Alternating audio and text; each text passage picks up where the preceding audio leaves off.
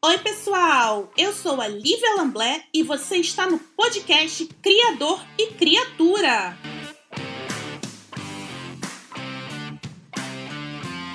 Esse podcast é voltado 100% para a criação de conteúdo na internet. Então não deixem de seguir o podcast na plataforma de áudio que você estiver ouvindo e ativar o sininho para não perder nenhum episódio. Siga também no Instagram, o arroba Criador e Criatura Podcast. Ah, e se você quiser apoiar esse podcast para continuar trazendo convidados legais, acesse o site linktr.ee barra e clique na opção Apoie meu conteúdo.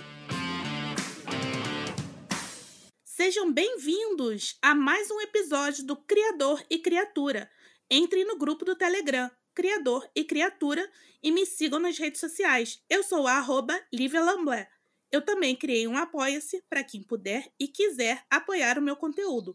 O link está na descrição do episódio. Gente, hoje estamos aqui com a jornalista, criadora de conteúdo e podcaster Amanda Ramalho.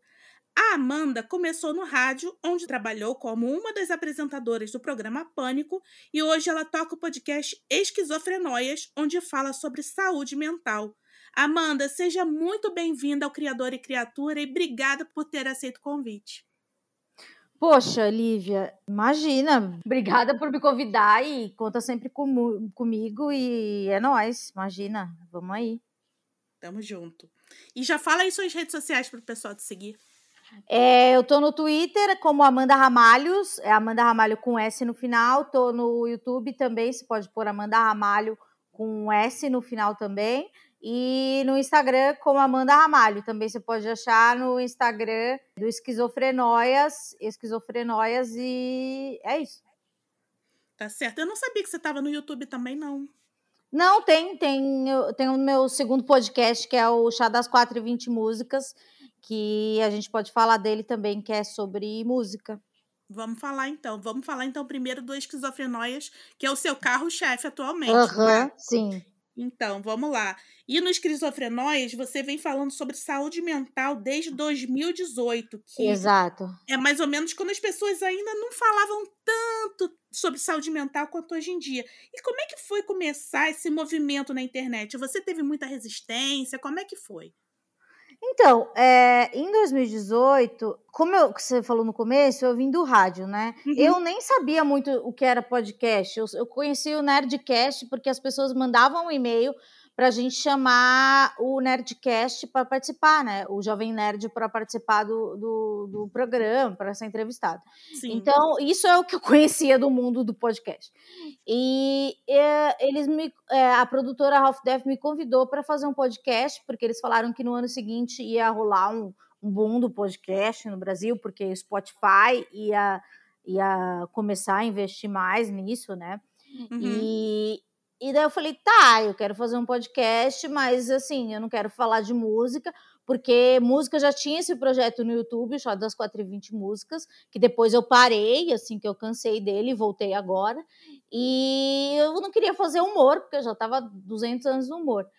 E daí eu falei, cara, tem um assunto que permeia minha vida, porque permeia minha vida, porque é uma coisa que eu convivo por causa de uma condição que eu vivo. É um assunto que é totalmente pessoal, mas eu acho que ninguém vai se interessar. E eu falei, cara, é saúde mental, mas eu acho que ninguém se interessa, eu acho que só eu e minhas amigas se, se interessa, é, só a gente se interessa. Uhum. E daí eles falaram, cara, eu acho que talvez seja um bom, um bom tema. Só que eu também não acreditava que seria um bom tema, assim. Falei, ah, então vamos fazer, né? Se não der certo, a gente faz uns 12 episódios sobre saúde mental, depois a gente muda de tema. Sim. Só que, assim, já na quarta gravação, eu meio que falei, cara, é meio que isso que eu quero falar. E eu percebi que ninguém estava fazendo ainda, e aquele, aquele projeto poderia ser era meio que para mim mesmo, né? Para mim, quando fui diagnosticada com 16 anos, e veja você, hoje eu tô com 36, né? Então, já faz 20 Caramba. anos que eu fui diagnosticada, então faz 20 anos que eu me trato.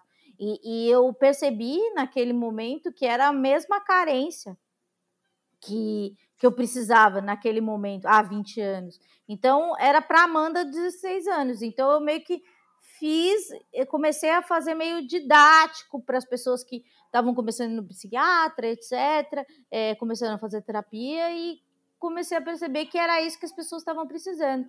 É, com a pandemia, veio um, um crescimento de interesse por esse conteúdo, então veio uma demanda maior de conteúdo, então uhum. eu percebo que as pessoas se interessam mais, acho isso muito legal, mas tenho medo também de ser uma coisa passageira, né? Porque a gente está na internet tanto tempo e a gente vê que existem ondas, né? Eu realmente acho que eu estou há 20 anos aí em tratamento, eu espero que não seja uma onda, né? Porque se, eu, se fosse uma onda, é, eu acho que eu não estaria viva, né?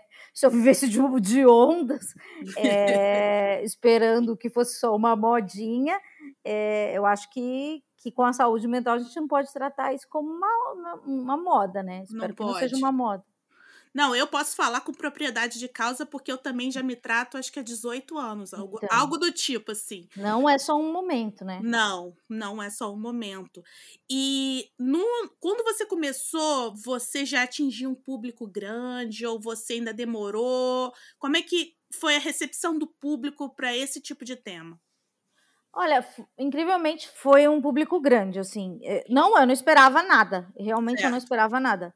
E, e, era um público também que não era um público que me acompanhava na rádio, era um público bem diferente, assim. E era um público que que estava carente disso, sabe? Sim. E era um público que o que eu percebo é que sentia a necessidade desse conteúdo, mas não sabia, né? Porque era uma, é uma coisa meio nebulosa, né? Porque quando a gente fala se toma medicação ou tem um diagnóstico, é, hoje em dia é um pouco mais, mas a gente meio que não se fala, né? Porque tem a ver com um pouco das nossas vergonhas. Então, se a gente meio que toma alguma algum tarja pereta, um remédio controlado, até quando a gente vai na farmácia, é, eu imagino que até que nos Estados Unidos seja um pouco diferente, mas até porque tem até um pouco na, na, dessas coisas que a gente vê em série, em filme, né? Que até a embalagem, né? A gente vê nos filmes que, que é aquele tubinho amarelo. É diferente. A gente, aqui no Brasil, a gente dá uma receita, né, para a pessoa, ela vai numa parte obscura da farmácia, que a gente não tem acesso, e eles vão lá e trazem as caixas suficientes para o período que está na receita. E daí eles pedem para a gente assinar, e tem um adesivo que eles colam e falam: esse remédio não, não pode ser trocado, então, e daí eles dão uma quantidade lá para o mês, ou para dois meses, para três meses. Então, é um departamento muito da vergonha, assim. Então, eu já Sim. me senti muito mal de, de, de precisar recorrer a, a, essas instâncias, sabe? Então, eu imagino que você também tenha tido vergonha de precisar é, também recorrer a isso. Então, acho que as pessoas não, não se falam sobre, sobre, é, sobre esses assuntos, não se falavam tanto no, no começo. Então, tipo assim, né? É, taja preta, é, receita controlada, Daí tem receitas azuis, azuis amarelas, receitas é, que, que tem primeira, segunda via, etc. Isso. E também ir ao psiquiatra ou terapia. E também, tipo, entre mulheres, é mais. Hoje, hoje eu estava olhando no, esse ano, né, as pessoas que eu já entrevistei esse ano. Eu só entrevistei mulher esse ano. Porque Caramba. é muito difícil é conseguir homem que fale, sabe? Eu, eu, eu, consigo muito fonte mulher e gay. Me entrevista, Amanda. Ah, então, mas é mulher, então eu preciso. Agora, ó, então, você tá na lista. Mas agora eu tenho que tipo, entrevistar uns três caras, sabe?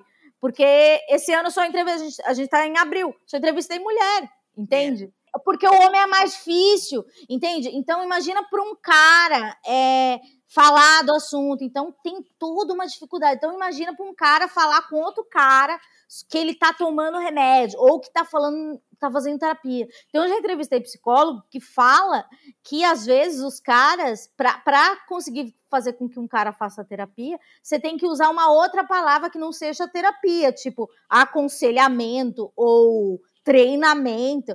Então é um, são muitas coisas assim, muito, nem gosto desse tipo de palavra, mas são muitas camadas que você precisa é, atingir e falar sobre a saúde mental que a gente nem percebe. Então, é, são, são muitas camadas realmente. São instâncias bizarras, assim, que a gente nem percebe. E mesmo fazendo há quatro anos, ainda é bem difícil. Mesmo tendo esse boom da saúde mental, ainda é bem difícil conseguir é, homem para entrevistar, conseguir gente que esteja confortável para falar de certas coisas. É certo. bem complexo.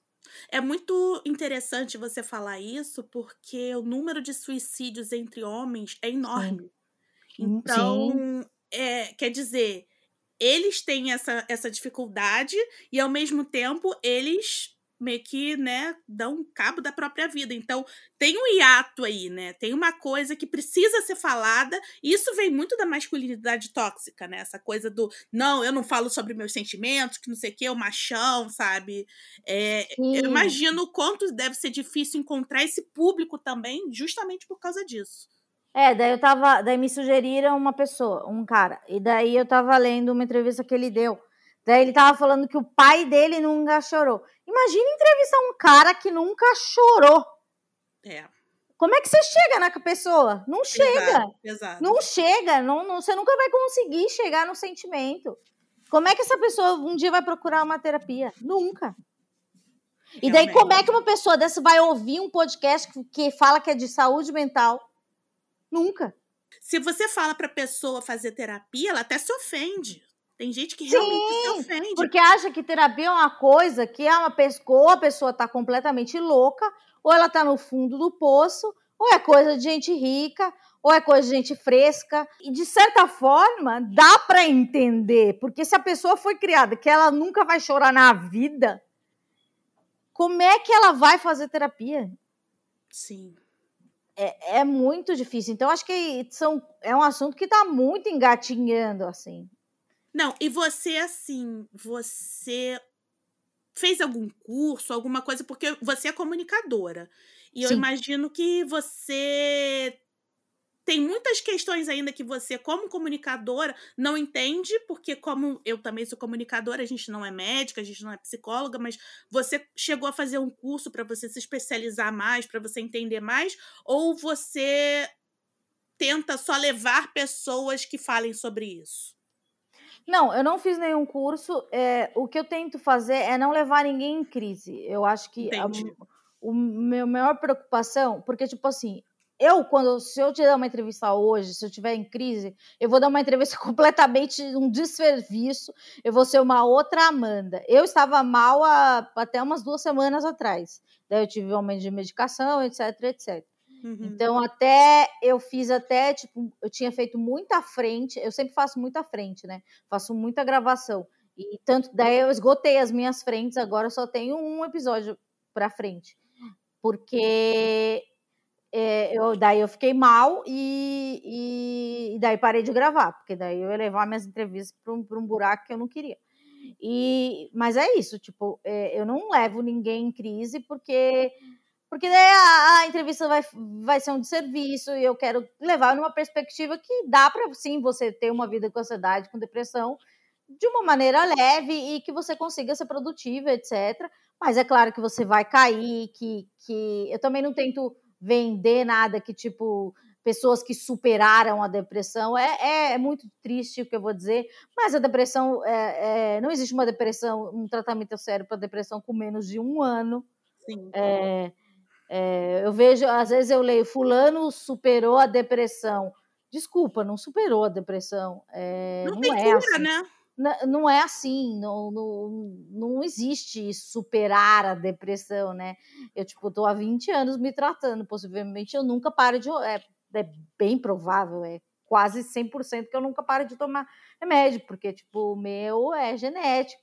E tudo bem, sabe? E daí eu leio as pessoas falando, graças a Deus que eu parei, é, estou desmamando da medicação. Daí eu fico lendo isso e falo, não, é que de serviço, porque é, o que, que uma pessoa que já foi, de alguma forma, co como eu, condenada a, a, a, tomar remédio o resto da vida, uhum. se eu estou num momento ruim, eu vou falar, poxa, que merda, né? Eu vou tomar remédio a vida inteira e essa pessoa aí se gabando que ela já conseguiu é, vencer, como se eu não tivesse a, o superpoder de controlar a minha cabeça e fazer com que os remédios façam o, o trabalho deles. Não é assim, né? Não é assim. É, é, é uma questão muito mais complexa. É, infelizmente, é, não, não é assim. É como diabetes. eu, é É exatamente isso. É, não é assim, tipo, meu Deus, eu venci a depressão.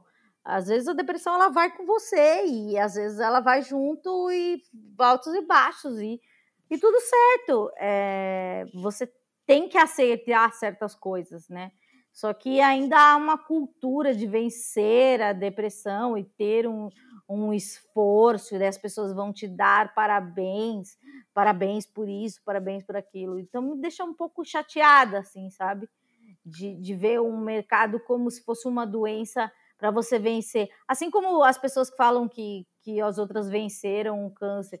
A outra pessoa que não venceu o câncer, ela, ela, ela não tem um sistema imunológico maravilhoso, então ela é uma fraca, sabe? Eu acho que a gente são palavras, que... né? São palavras é, que a gente precisa superar. Né? É, são, são meio cruéis, né? Porque se você se colocar no lugar do outro, fala, para que isso, gente? É, não significa que, sei lá, o sistema imunológico da outra pessoa é, é uma bosta, sabe? Sim. E, e, sei lá, acho que a gente ainda tem que aprender a lidar com essas coisas, mas sei lá, pensando em 20 anos que eu estou me tratando, a saúde mental evoluiu muito, mas ao mesmo tempo evoluiu pouco. E pensando em quatro anos que eu estou comunicando isso, ela evoluiu muito, mas evoluiu pouco também. É, depende da perspectiva. Amanda, deixa eu te fazer uma pergunta, mudando um pouco de assunto. Você hum. trabalhava com rádio e aí você foi para o podcast. Sim. Como é que para você é, foi essa mudança? Porque o, o rádio é uma outra forma de comunicação e o podcast é meio que você como a produtora de conteúdo. Sim. Como foi essa transição para você? Foi muito difícil? Você acha que são mídias completamente diferentes, ainda que sejam em áudio? O que você acha? Para mim, o que eu pego da rádio é o o timing. Eu penso sempre que eu estou ao vivo. Eu certo. sempre penso que eu estou ao vivo, mais que eu não esteja ao vivo é, eu tento, tento, sempre fazer como se eu estivesse ao vivo. É claro que eu, é, eu corto certas coisas é, que, que eventualmente deem para cortar e precisem ser cortadas, mas eu, eu penso sempre como um ao vivo. Mas eu acho que agora eu eu tenho mais controle, né? Porque lá é, na rádio eu só apresentava, né? Uhum. Aqui eu tenho, no meu podcast, eu tenho controle de tudo. Eu produzo, eu, eu faço o roteiro, eu, eu convido as pessoas. Eu não edito porque eu não sei editar, mas eu decupo e eu faço planejamento, tudo. É, eu acho que eu tenho mais controle. Então, como é um projeto meu, e eu acho que é, você também é ansiosa, você deve ter isso também. Ansioso gosta muito de ter o controle. Sim, oh. então, assim, eu acho que eu ficava muito mais angustiada é, na rádio do que agora. Porque, assim, agora, é, por mais que eu sofro também, mas o que eu sofro, mas eu, eu sofro tendo um controle. Então, o controle é meu. É, o que eu, o que eu me sujeito a fazer, o que eu me, me proponho a fazer, eu faço. Antes não, tipo, eu não tinha domínio sobre o que minhas coisas iam levar, sobre o que minhas palavras iam, para onde elas iam, entende? Sim. Então eu sofria muito mais, né? Porque eu não, não sabia para onde aquilo ia levar. O que ia acontecer a partir daquilo que, que não sabia para onde as palavras iam. Aqui eu já sei mais ou menos que elas para onde vai, porque eu sei o que rumo elas vão tomar porque eu estou no controle maior. É claro que eu faço muito mais coisas, mas eu, eu me sinto mais é, mais livre, sabe? Uhum. Ao mesmo tempo com mais responsabilidade. Mas eu acho que tendo esse controle real, eu me sinto mais tranquila. Até porque quando você trabalhava na rádio, eu lembro bem, eu ouvia e tal, você trabalhava com muitas pessoas que tinham pensamentos muito divergentes dos seus, né? Sim, Isso também é uma, é uma você, grande questão. É, e quando você tem muitas pessoas, você não tem o controle do rumo do que as coisas vão tomar, Sim. né? Então, assim, é, por mais que. Quando aqui, eu tô falando com você, você tá falando uma coisa, eu tô pensando no que eu vou falar. Então, tipo assim, eu tô mais ou menos. É, a gente dirige a nossa conversa, eu sei mais ou menos uhum. para onde ela tá indo. Mas quando é muita gente, você não sabe você não sabe. É, é todo dia uma emoção diferente. É então, é, é, bem difícil, assim, você não sabe o que vai acontecer. Não sabe, não sabe mesmo. Então, é, é às vezes era, era. Não era muito saudável para mim, né? Que sou uma pessoa um pouco instável emocionalmente. Assim, teve, tinha é, dias que às vezes era melhor nem ter saído de casa. Mas. Eu imagino. Até porque, tipo, o alcance da rádio é imenso e, e tem aquilo, né? A rádio, ela chegava em lugares que você nem sabia que, que aquilo ia chegar, né? Agora também outra coisa, que o nicho, né? As pessoas que elas ouvem esquizofrenóis, elas ouvem porque elas querem. A rádio, às vezes, não. A pessoa está no Uber, às vezes ela está dentro de uma loja, às vezes ela, ela ouve a rádio e daí dela deixa ligada e daí passa o programa, daí passa a minha voz, sabe? Uhum. Não é muito. É, não é muito. É, é muito. É meio passivo, não sei como é que eu posso dizer. Então, é, é outra relação que as pessoas têm na rádio, assim. Às vezes eu entrava nos lugares e estava passando a minha voz, né? Porque tipo, gravado do fim de semana, então eu achava uhum. meio bizarro, assim, puta, sou eu. E, e daí você ouve as pessoas falando sobre você, então é meio estranho. Assim, tipo, já entrei dentro da lotação e tava passando a minha voz, falando, brigando com as pessoas, e eu, nossa, eu sou essa pessoa que tá aí, por favor, cale a boca, né? Tipo, cala a boca, muda de rádio, eu não quero me ouvir. É, oh, Amanda, perturbador. Deixa, e olha só, quando você começou, você disse que você teve até um bom alcance. Como que foi a divulgação do Esquizofrenóias? Porque o podcast, agora, ele até tá numa, assim, numa onda, assim, de, de, de ter um algoritmo que, de, que, que manda para você no Spotify ou em outras plataformas, mas naquela época, assim, não tinha um algoritmo que distribuísse. Como é que foi a distribuição do Esquizofrenóias? Eu acho que, como eu já tinha um, um por trás uma produtora, hum. é, já foi mais fácil, porque, tipo, tinha uma grade, eles precisam... Até as pessoas me perguntam, por que que você posta é, 5 horas da manhã o seu podcast? Porque eu nem tô na, nessa produtora mais. Eu falo, na verdade é porque desde o começo eles precisavam ter um podcast de segunda-feira às 5 da manhã. Então, tipo, já tinha. E, e, é meio da. E eles queriam. Eles achavam que as pessoas. Eles acham, na verdade, não é. Né? As pessoas ouvem muito no ônibus. E indo para o trabalho, etc. Então, eles precisavam de um podcast para segunda-feira. Então, acabou indo. Então, já, já tinha, já tinha tipo isso, precisava de um podcast para segunda. Então, foi meio que é, precisava de um podcast para segunda-feira. Então, como era um tema muito inusitado, eu acho que as pessoas começaram a prestar muito atenção. E daí uhum. eu acho que ele, ele começou a, a entrar nos charts. E também eu acho que as pessoas elas acharam realmente inusitado. E daí as pessoas começaram a a me chamar para fazer matéria. Foi bem orgânico, assim, não, não foi nada forçado. E, uhum. e eu achei impressionante, porque, tipo, eu, eu não, não achava, nem eu não acreditava. É mesmo? E, não, eu achava que era um assunto só para mim e para as minhas amigas. E daí eu falei, cara, isso aqui pode ser legal. Tanto que nos primeiros episódios eu nem acho que que é, eu entendi o que é o podcast. Lá para o quarto, quinto, eu percebo que ele faz sentido, porque eu percebo que é mais didático, que é para quem está sendo diagnosticado agora, ou para quem quer saber o que é ansiedade, assim, de uma maneira mais inicial mesmo. E daí eu começo a falar o que aconteceu comigo, e, e quando eu entrevisto, agora não, agora não, mas no começo eu faço uma linha do tempo, né? Como que a pessoa foi, eu falo da infância, como ela foi diagnosticada, assim, porque é para as pessoas se identificarem e pensarem: ah, isso daí eu também sou assim, aconteceu a mesma coisa comigo. Mas os três primeiros eu não, não, não falo sobre isso, eu falo meio sobre filosofia e psicanálise, e daí eu percebo que não é sobre isso, é sobre mais sobre história de vida, sabe? Entendi. E daí, daí momentos engraçados, e que, porque é engraçado, né? A gente passa por coisas engraçadas. Passa, muito. É muito engraçado, porque a gente tem uns medos, umas fobias engraçadas, que também são partes que a gente se envergonha.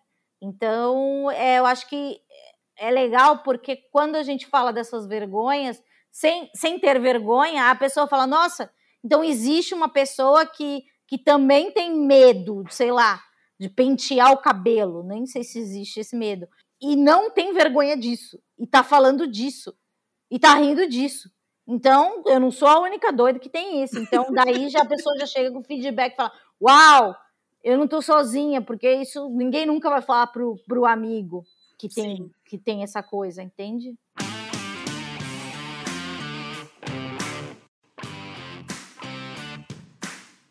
E vem cá, você falou dessa questão de ser engraçada e você tem essa ligação muito forte com o humor. Você ainda tem planos de fazer alguma coisa ligada ao humor ou você quis mesmo se desvencilhar disso e não quer mais fazer humor? Não, eu acabo fazendo humor, porque eu acho que o humor é o jeito que eu encontrei para me comunicar. Porque uhum. eu acabo. O jeito que eu conto as minhas coisas acabam sendo. Leves leves, porque o que eu percebi, eu sou muito ansiosa e eu criei jeitos de, de, de me comunicar assim. Então eu sei como contar a história desde a escola de um jeito engraçado para que as pessoas gostem de mim, entende? Então tem piadinhas uhum. que eu faço desde a escola que eu sei que é um jeito que as pessoas vão gostar. Então é uma fórmula mesmo assim. Então, por mais que eu fale eu não quero fazer humor, acabo fazendo. Então, é meio matemático. Não, não, eu não sei fazer de outra forma. E eu acho que, assim, o jeito que eu conto as coisas, eu acabo meio que desmerecendo. Eu, eu acabo contando uma história, assim, totalmente dramática. e daí eu percebo que aquilo eu sei que é, é muito. É, é, tem uma carga dramática horrorosa. E daí depois eu falo, daí eu venho com uma frase muito tipo cortando todo aquele drama, porque não faz. Porque é uma carga dramática desnecessária. Então daí, a, daí eu acho que. Pra, só para as pessoas não chorarem, sabe? Porque eu também sei fazer as pessoas chorarem. E, e eu não quero que as pessoas chorem, sabe? Sim. Às vezes eu quero, mas eu não quero que se torne. É, eu não quero que se torne. É, que seja um programa difícil, sabe? É, vire a Sônia Abrão, uma coisas assim, coisas assim, sabe? Eu quero que seja um negócio leve e que a pessoa volte para ela rir. Não porque ela fique chorando, porque eu não acho que a minha vida foi sofrida. Ela, ela foi sofrida, ela é sofrida, mas ela, ela tem uma pitada de humor, sabe? Então, hum. acho que uhum é, quebrar todo aquele negócio do drama é só para para sei lá para deixar leve assim não não e, e, eu tenho alguns projetos assim que são muito ligados ao humor é, é, que é difícil assim também que a gente é, é, ansioso, então a gente quer que os projetos aconteçam muito para agora, né? Sim. Eu gostaria muito que todos os meus projetos acontecessem, tivessem acontecido, acontecendo agora, que eu pudesse falar tudo agora para você. E mas tem que sim coisas muito ligadas ao humor e muito mais ligadas ao humor do que eu estou fazendo agora, que vão rolar, espero, e estão sendo feitas aí. E mas a ansiedade é uma coisa que mata, né? Sim. Sim, eu posso falar porque assim, eu eu tenho um outro projeto, né, o meu outro podcast, e eu tô assim, caramba, eu tenho que editar, porque eu que faço tudo, né, Amanda? Aqui eu não tenho, não ganho nada ainda com meus trabalhos. E eu fico assim, caraca, eu tenho que editar, eu tenho que fazer isso, tenho que fazer aquilo, eu não terminei de gravar. E assim, vai dando um. Isso que você falou de você só ter mais um episódio gravado, eu tô assim. Uhum cara, eu preciso gravar um monte. E aí eu vou pro Brasil esse ano, né? Aí eu fico, caraca, como é que vai ser quando eu estiver no Brasil? Porque eu é. preciso gravar e aqui monetiza. E se eu abrir o meu, meu Anchor no Brasil, não vai monetizar. Cara, é uma loucura. É uma loucura. A cabeça do ansioso é exatamente assim. A gente vive o futuro. A gente vive o futuro. E acaba não vivendo nada, né? Exatamente. É, é isso, tipo, eu, eu tava vivendo um dilema de um sofá que eu comprei e eu tinha certeza que eles iam atrasar. Então eu já estava inventando um e-mail na minha cabeça sobre o atraso. Então eu estava contando, existia, faltavam dois dias para começar o atraso. Então eu já tinha um e-mail escrito na minha cabeça. O sofá chegou, mas o e-mail estava escrito na minha cabeça. E não, não houve atraso. Ainda bem. Houve atraso, mas eu já já estava aqui esperando o atraso. Isso é ser ansioso. Você vive para que as coisas deem tudo errado. Dê errado Porque se sim. der errado, você já tem aquela descarga hormonal preparada. E daí, se não dá errado, você dá uma frustrada, né? Porque você está esperando o, o, que dê errado. E se dá certo, frustra também, porque você já tem uma bagagem aqui de, de para que, que, que, sabe, que, que dê errado.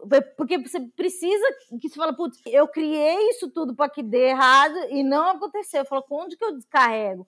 Você precisa, em algum momento, você vai descarregar. Então, seja o gato que derrube alguma coisa, seja alguma coisa, você vai precisar que essa, essa carga de emoção que você acumulou, você vai precisar que isso é, seja, seja descarregado. Inclusive, a primeira coisa que eu falei com você foi: estou em casa sozinha, com minha filha, meu gato, meu cachorro, em algum momento vai dar algum problema. E até agora não deu problema nenhum. Sim, eu, eu também, eu preparo as pessoas, eu também. E é tão maluco que quando eu percebo, quando eu sou ridícula, é quando as pessoas que não são ansiosas, que eu faço todo o meu ritual, por exemplo, eu tenho é, fobia social, né? Então, tipo uhum. assim, se você me convida para ir num lugar, eu, eu preciso. Você, é, às vezes as pessoas não sabem, mas eu preciso só ter. Eu, eu pergunto meio quem vai estar, tá, porque, tipo assim, se eu tiver com pessoas, sei lá, 35% das pessoas que eu conheço, eu vou me sentir em casa, você não vai perceber que eu, que eu sou uma pessoa estranha. Mas se, se existir zero pessoas que eu conheço, você, eu vou ser uma pessoa completamente estranha, não vou conversar com ninguém. É difícil. Ou você é uma pessoa muito falante, porque eu vou precisar ali, tipo, vai vir uma descarga de euforia e eu vou precisar, tipo, ficar falando, falando, falando, falando, falando, para que ninguém me pergunte nada. Às vezes eu eu preciso saber quem vai estar. Tá. E daí, às vezes, eu falo para as pessoas. Eu lembro que Vinícius, meu companheiro, fez aniversário. Daí eu falei com uma amiga minha, que ela é totalmente é, desinibida e normal, uma pessoa completamente normal, sem fobias nenhuma. Daí eu falei: não, pode vir, vai estar tá fulano, fulano, fulano, fulano, fulano. E aquilo era que eu gostaria de que me falassem.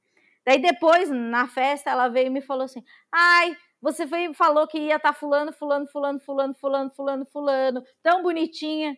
Daí eu falei, putz, nada a ver, né? Por que, que eu falei isso? Porque, e, na verdade, é que se alguém me convidasse para uma coisa, eu gostaria de saber quem, quem, quem, quem estaria lá. Na verdade, ela não precisa dessa, desse respaldo, entende? Sim. É, mas só que daí, de alguma forma, eu preciso, eu fiz isso por ela, mas na verdade era para mim a gente acaba meio que fazendo coisas que não precisam ser feitas. Eu, tenho, eu sou excêntrica, eu tenho manias e, e eu gosto de, das coisas muito controladas. Eu, tipo, Qual é seu signo, Amanda? Peixes. Peixes. Com acidente em câncer. Caramba. Eu sou muito sofrida, eu choro muito. Eu, choro eu sou muito. muito sofrida, é ótimo. Eu sou, eu sou muito emocionada, eu choro muito. Qualquer coisa, se você me conta uma história e você faz uma vozinha de choro, eu vou chorar. Sem eu entender, eu nem sei o que, que é. Se você faz, sabe aquela vozinha de choro? Sei. Eu choro junto, eu não sei, eu não consigo ver uma pessoa fazendo voz de choro, eu choro. Eu adoro, eu choro, adoro chorar. eu choro muito. Mas é isso, sei lá, eu sou muito emoção, assim, mas às vezes eu, eu não sou também. E, e eu não sei lá. É, mas, mas eu acho que a, a, coisa que me prejudica mais, assim, é mais presente na minha vida, mais que a depressão, que a euforia, é a ansiedade, assim. A ansiedade é a coisa mais difícil de lidar, assim. Porque a ansiedade me paralisa, me faz ficar. É, por mais que as pessoas, as, as pessoas não entendem né, que a ansiedade ela, ela pode te, te paralisar, fazer com que você não saia de casa. A ansiedade me deixa mais paralisada que a depressão. Eu também. Porque, tipo. Mesma coisa. Viver é muito difícil para uma pessoa ansiosa. Poxa! Eu, muitas vezes. Mas assim, eu também tenho a saúde prejudicada. Então, uma coisa. é, é, uma coisa leva a outra. Eu. Tá. É, minha saúde é prejudicada e minha ansiedade prejudica a minha saúde. Então, assim, por exemplo. Ah, eu quero fazer um negócio. Sei lá, quero limpar a casa. Me planejo, vou limpar a casa. Aí no dia seguinte, eu acordo com a ansiedade atacada. Aí eu fico paralisada. Eu não consigo, às vezes, limpar a minha casa por causa da ansiedade. É muito bizarro. E você se planejou para aquilo. Mas, mas eu também. Eu, tipo, eu me planejo várias coisas. Mas é que, tipo assim, eu planejo, e só que eu não planejo de um jeito mais. É, um jeito mais muito racional, assim. Eu, o meu planejamento é mais lúdico. Como assim? Porque, é porque, tipo assim, eu não vou cumprir Entende? Eu vejo uma pessoa. As pessoas. Gente, vamos ser sinceros com, com o Brasil, né? Parem de postar livro da semana. Ninguém, ninguém lê um livro por semana. Ninguém. Vamos ser, vamos ser honestos. Desculpa. Então, tipo assim, eu, eu planejo uma coisa, então eu fui uma janela muito maior do que uma semana, entende? Sim. E é tipo assim, se eu falo para você, eu vou te entrevistar. Lívia, eu vou te entrevistar. Ok. Daí hoje é segunda-feira. Uhum. Daí eu falei com você hoje. Daí tá. Pode. Daí eu vou te falar. Daí eu vou voltar a falar com você lá na quinta. Daí a gente vai se falar. Daí a gente marca, sei lá, daqui duas semanas. A sua entrevista vai ao ar lá daqui umas três semanas depois os meus prazos eles não fazem muito sentido. entendeu? Eu tô rindo porque eu me identifico, então não tô rindo de o você. O meu prazo não é tipo, não é muito racional. Porque assim, se você me, me falar uma coisa tipo reunião amanhã às seis, você acabou com a minha vida, entendeu? Porque às vezes eu vejo uma pessoa falando, hoje eu tive 17 reuniões. Se eu tiver 17 reuniões, eu acho que eu nunca, essa semana inteira, eu não faço mais nada, eu só durmo. Eu também, mesma coisa. Porque, não, porque cara, isso vai consumir toda a minha energia. Eu acho Exato. que eu sou capaz de fazer 17 reuniões em um dia. Porém, eu na semana inteira eu não vou conseguir. Às vezes eu vejo umas amigas minhas mais tra que trabalham mais que eu, eu falo, ah lá, eu tenho uma janela para conversar com você das 5 às 6. O que, que, é isso? Janela? Vai se fuder. Eu mando um ha-ha-ha. Não tem janela. Desculpa, eu não respeito. Sabe? Eu, eu percebi que eu não sou uma pessoa como essas pessoas. Eu gostaria muito de ser como essas pessoas, mas a minha cabeça não funciona assim. Porque se eu for assim, eu vou ter um treco todos os dias da minha vida. Eu vou precisar de uns remédios muito pesados todos os dias da minha vida. Eu vou vomitar diariamente. A minha, a minha coluna vai travar todos os dias. Eu não sou como vocês, sabe? Eu tenho uma doença e, e para eu viver uma vida saudável, eu vou ter que adaptar a minha cabeça. É claro que eu tenho compromissos inadiáveis. É, às vezes, assim, eu preciso, tem coisas que eu não consigo adiar, mas assim, é, a semana passada eu tive que fazer uma coisa que desgastou a minha energia. Eu cheguei na minha casa, eu fiquei paralisada no sofá por sei lá, 40 minutos, tipo, imóvel, não consegui formular frases. O Vinícius veio falar comigo, falei, não consigo, não consigo. Depois eu, eu levantei e daí eu comecei a formular frases, porque o estresse que, que a, a, gente, eu acho que você também é assim, que a, gente, a, a nossa cabeça ela é muito estressada. E Sim. a gente é exposto, a gente, quando a gente se expõe as situações estressantes, que são as situações que vocês, pessoas que não são estressadas, vivem. São situações normais, essas reuniões que vocês têm no, no, no WhatsApp, no, no, no, Zoom.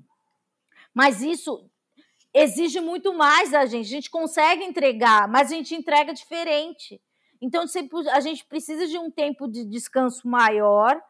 Sei lá, a gente precisa que, que a nossa cabeça desligue e volte. Exato. Como uma bateria. Então, eu acho que por isso que, às vezes, quando é, alguém vem falar com a gente, a gente tá nessa entre safra, entre safra e a gente precisa recarregar a bateria, a gente pode ser uma pessoa agressiva, né? Porque Sim. a gente não tá ainda, a gente ainda não voltou. Eu vivo né? na defensiva. Eu vivo na defensiva eu, e não é por causa disso. Porque não é que eu não Porque você é ruim. É uma pessoa é. horrível. E não é porque a pessoa também seja uma pessoa horrível, mas é porque eu acho que sempre vão me atacar. Sempre. É, é. horrível é. isso, porque eu já espero pior das pessoas porque a ansiedade me faz assim. É. Então acho que a gente precisa de adaptação, né? Sim. E o mundo também precisa se adaptar. Não é fácil, é, Não. sei lá. Eu acho que, sei lá, essas conversas são boas, porque acho que alguém deve conviver com alguma pessoa parecida com a gente, pode se identificar e em algum momento falar, ah, é, pode ser. Ou alguém parecido com a gente fala, nossa, eu também sou assim. Então quer dizer isso. Então eu não sou louca. Por isso que seu podcast é fundamental. E vamos falar agora do seu outro projeto na internet. É isso. No então, YouTube, o é... No YouTube, é louca, no YouTube. Tem, tem, no Spotify também, tem como podcast. É o Chá das 4 e 20 Músicas, é uma entrevista leve, é assim. Ela, ela também é, é mais. Ela também é mais. É, leve, não, não é que ela é leve, é mas não tem nada a ver com saúde mental, mas uh, tem, porque eu também gosto disso. Também tem humor. Que assim, você faz uma playlist de 20 músicas, você me manda antes e eu ouço suas 20 músicas e depois a gente bate um papo sobre ela. Então a gente conversa sobre. Então é meio que uma análise da sua personalidade através das músicas que você que escuta. Que máximo, cara! É, né? Daí eu tinha enjoado desse negócio e depois eu voltei. Nossa, e, eu vou ouvir hoje. Ai, tem muitos episódios. Tem, tem com o Rincon Sapiência, tem com o Celso Portioli, tem com Daniel Furlan, tem. Ai, tem com bastante gente legal. Tem, eu já faço. Né? Isso é importante, Hã? né, Amanda? ah, velho, eu trabalhei 15 anos nessa merda, né? Eu tenho que conhecer as pessoas, né? Eu... Daí então, eu tenho uns telefones por aí. Daí tem umas pessoas legais, tem. Daí você meio que conhece. Daí, mas isso daí já tem bastante tempo, assim, já acho que uns, uns seis anos, sete, assim. Então tem bastante. Daí você pode também entrar no meu Spotify e ouvir as músicas das pessoas, assim. É que eu sou, eu tenho, eu tenho uma memória. Eu vou olhar aqui no, na minha. No, eu vou olhar, para aqui, deixa eu ver quem tem para eu fazer uma propaganda. Eu sou péssima, assim. Eu tenho uma memória horrível. Eu não lembro de nada. Eu não lembro de nada. Eu sou muito ruim. Daí eu sou péssima para me vender. Então eu vou ser uma pessoa melhor. Ó, eu tenho com a Alana, que uhum. é a, uhum. a CEO da Globe.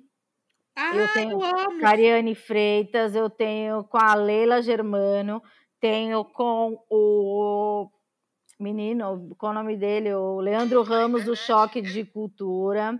Eu tenho com o Igor Guimarães, tenho com o Caíto do Choque de Cultura, eu tenho com a Alê Santos, tenho com. Esses são os mais recentes. Eu Cara, tenho... Deixa eu te falar um negócio. Eu jurava que era chá das 4 e 20. Eu jurava que tinha alguma coisa a ver com maconha. Eu ia até te perguntar. Não, mas é que, tipo assim, são quatro, chá das 4. Que Sim. sai às quatro, sai às quatro, a, da, sai às quatro o episódio. E as 20 músicas que você escolheu. Entendeu? Entendi, é porque eu achava que era chá das 4 e 20. Ah, é, meio que é, mas não é. Tem com a Sara Oliveira, tem com a Clarice Falcão. Ai, eu amo a Clarice Falcão, meu Deus. Dela, ela gosta bastante de Charlie Brown Jr. Tem com o Yudi, com a Priscila Alcântara. Ah, eu super vou ouvir, eu super vou ouvir. Tô interessadíssima, de verdade. É, tem com a Jusão. Ai, tem bastante. Manda. Tem com cara, os caras do Hermes e Renato, Bando O. Cara, eu acho esses projetos eu... muito legais. Muito legais. Porque, cara. Ai, eu demoro, né? Porque eu sou ansiosa, procrastinadora, mas a gente inventa, né?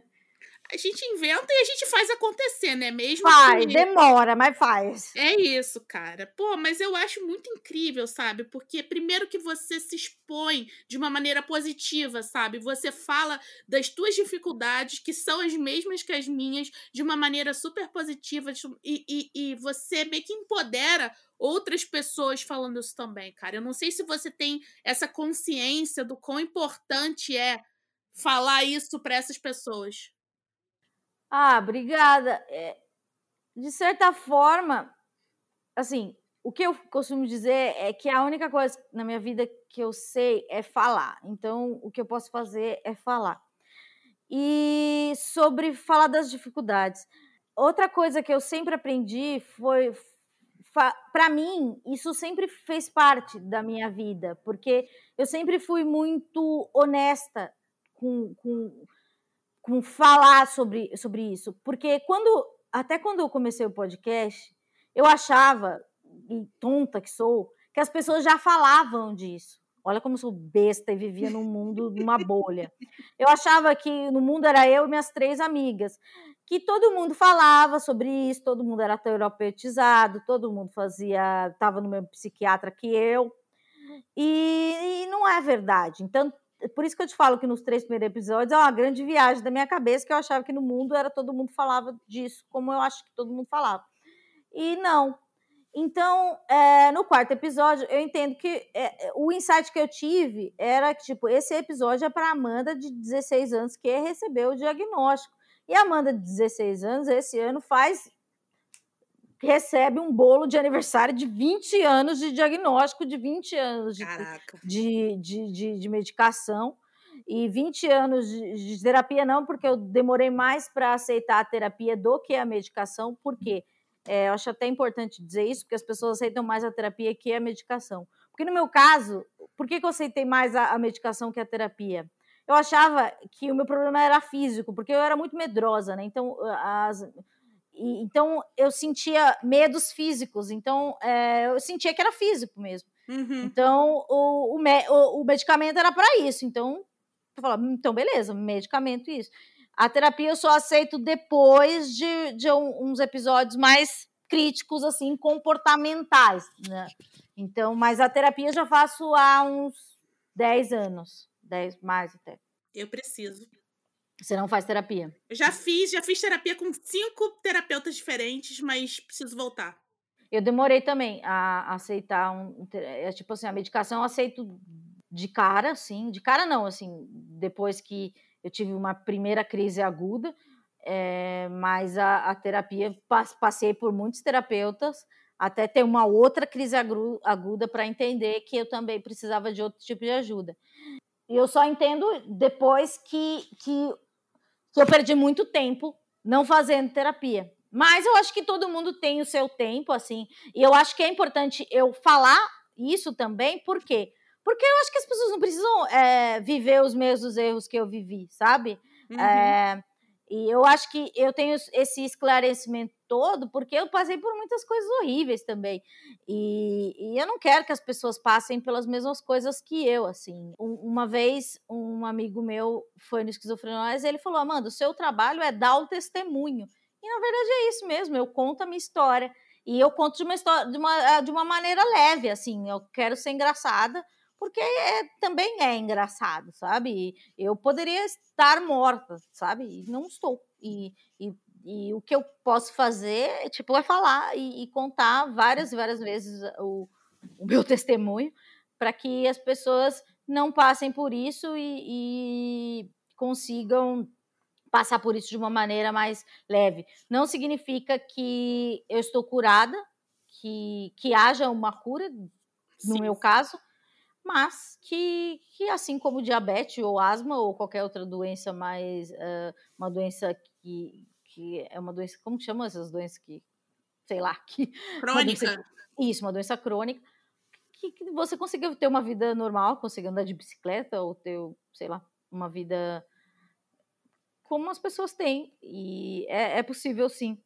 Mas é, isso eu acho que, que você falou de, de, de empoderar as outras pessoas é, eu achava que as pessoas realmente elas estavam falando disso, assim, mas eu acho que, porque eu sempre fui muito honesta, porque assim, eu acho que eu, eu tenho uma coisa de, de sempre, eu nunca tive muito filtro, eu sempre fui muito honesta, eu tipo, sempre chorei muito em público, eu sempre falei muito de, de sentimento, para as pessoas, sabe? Sim. Eu sempre falei como eu estava, porque eu sempre fui muito à flor da pele, sabe? Então eu tinha muita necessidade de falar como eu estava e, e, e, porque eu sempre estava chorando, sabe? Sempre estava chorando. Eu lembro de uma época no Orkut quando meus amigos de escola, né, eu tenho mil escolas diferentes, me encontravam e era muito bizarro como eles sempre perguntavam de todos os lugares. Você era aquela menina que chorava todos os dias? Eu chorava todos os dias, assim, todos Eita. os dias. Tem épocas da minha vida que eu chorava todos os dias. Depois, assim, daí quando eu passei a chorar menos vezes por semana, eu comecei a catalogar quantas vezes por semana eu chorava. Por semana eu chorava. Hoje eu não choro toda semana, sabe? E isso para mim hoje não é muito, é, para mim não é bizarro, mas teve uma época que ficar duas semanas sem chorar era um recorde. Isso tudo é muito pesado, né, Amanda? Imagino que para você tenha sido muito difícil e eu fico muito feliz que você tenha criado seu podcast para falar sobre isso, que você consiga abrir isso para o público e que você consiga se expressar de uma forma assim tão clara e que traga tantas coisas positivas para tantas pessoas. Eu quero te agradecer muito por esse papo, foi um ótimo papo, adoro conversar com você. Acho que você tem muito a agregar, tá bom? E fala mais uma vez suas redes sociais aqui para o pessoal te seguir, então. Meus podcasts, Chá das 4 e 20 Músicas, que você pode encontrar no meu YouTube com a versão vídeo, que é youtube.com.br Amanda Ramalhos, que é Amanda Ramalho com S, ou Chá das 4 e 20 Músicas nos agregadores de podcasts. Você pode me encontrar também no Instagram, que é Amanda Ramalho, normal, no Twitter, que é Amanda Ramalhos, também você pode me encontrar no Esquizofrenóias, que tem Instagram, Esquizofrenóias com Z, nos agregadores de podcasts, que é Esquizofrenóias com Z também. E só isso. Muito obrigada e contem comigo sempre. Obrigada pelo carinho, pela audiência. É nós e até a próxima. Um beijo. Ah, obrigada a você, eu que agradeço. E é isso, gente. Muito obrigada por vocês terem ficado até aqui. Eu sou a Lívia Lamblé, estou em todas as redes sociais como arroba Lívia Lamblé. Agora estou também com uma newsletter que se chama Café com Lívia Lamblé, que você pode acessar pelo meu Twitter, que também é arroba. E também tem um apoia-se aqui do podcast, que é apoia.c barra Lívia Lamblé. E se vocês quiserem ou puderem ajudar aqui o podcast, vocês vão ajudar muito essa produtora de conteúdo aqui, tá bom? E também não deixem de seguir o podcast nas redes sociais. No Twitter estamos como Criador Podcast e no Instagram como Criador e Criatura Podcast. Muito obrigada mais uma vez por vocês terem ficado até aqui. Um beijo e até a próxima semana. Tchau.